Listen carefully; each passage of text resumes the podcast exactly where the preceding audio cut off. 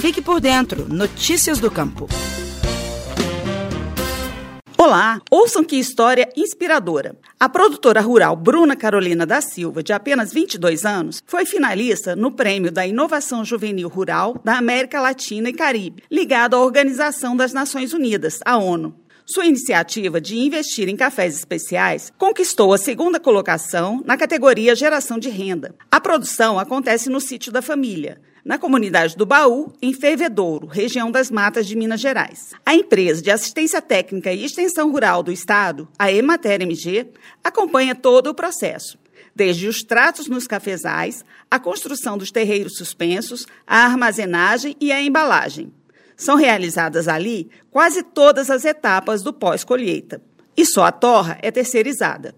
O café especial da Bruna é vendido em embalagem de 250 ou 500 gramas, em grãos ou moído. Com contatos apenas pelas redes sociais, ela consegue vender cerca de 10 quilos por semana, com faturamento de 400 reais no período.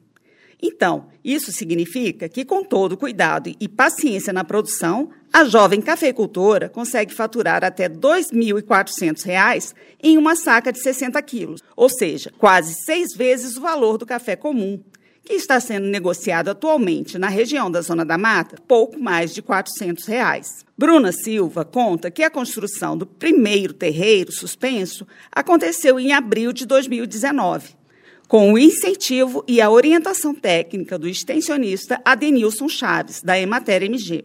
Essa instalação proporciona uma secagem mais lenta do café e ainda tem a vantagem de afastar a umidade do solo. Todo esse apuro técnico se reflete na qualidade.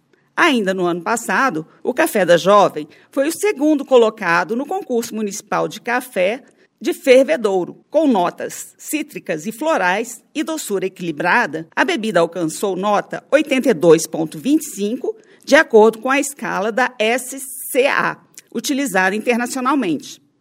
Eu sou Miriam Fernandes, jornalista da Emater MG, e conversei com a Bruna para saber o processo de produção de um café tão especial.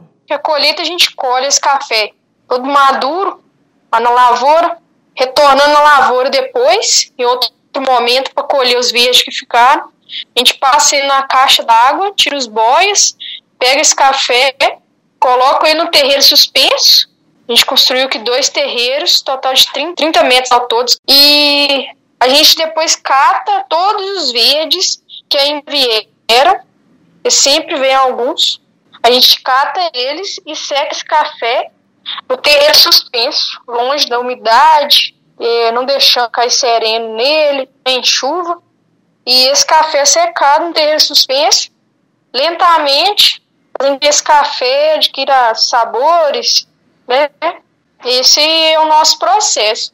E depois café limpo, a gente limpa esse café e ele é catado novamente, os defeitos, né, que ainda vieram, não foram perceptíveis ali no fruto.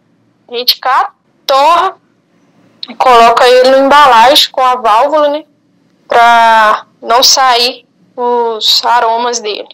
É um processo que exige bastante paciência, né?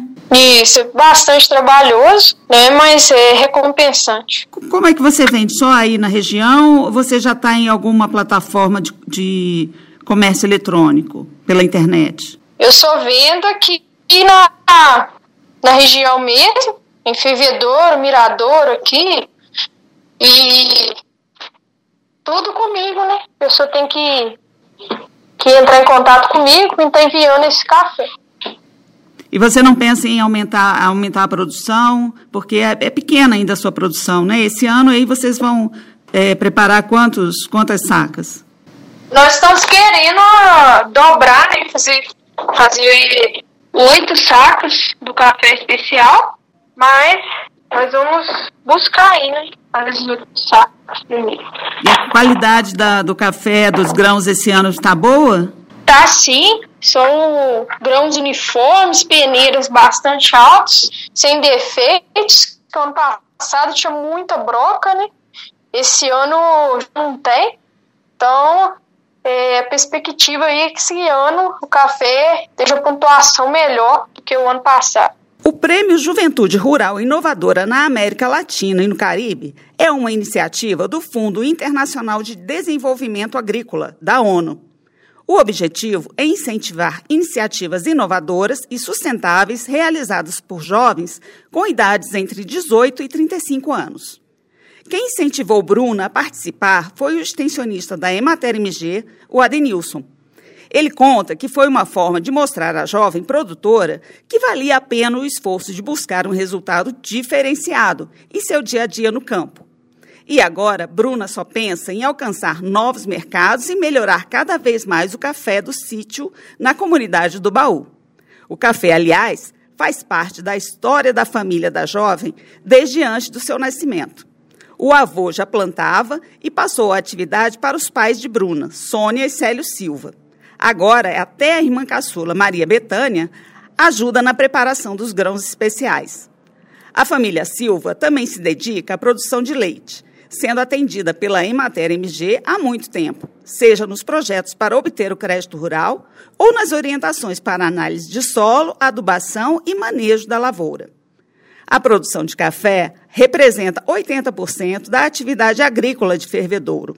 E isso se reflete na estatística de atendimento da Emater MG.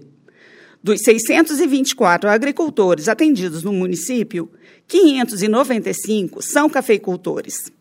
Bem, chegamos ao fim de mais um episódio do Estação Rural.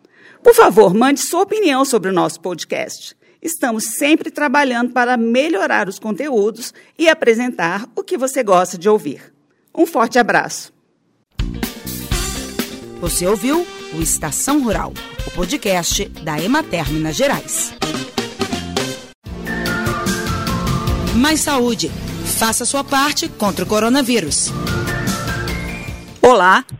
Vivemos uma crise muito séria na saúde pública. Enfrentamos um inimigo invisível, o novo coronavírus. Ele causa a doença Covid-19, que vem provocando centenas de milhares de mortes em todo o mundo. Enquanto os cientistas não descobrem uma vacina para nos imunizar, a melhor proteção é reduzir a disseminação do vírus. E isso é responsabilidade de cada um de nós. Sempre que possível, fiquem em casa. Mas, caso tenha que sair, use máscara de proteção para cobrir bem o nariz e a boca. Outras ações importantes são higienizar frequentemente as mãos com água e sabão ou álcool em gel a 70%. E não toque com as mãos no rosto. Se cuide e proteja quem você ama. Mais saúde. Faça sua parte contra o coronavírus.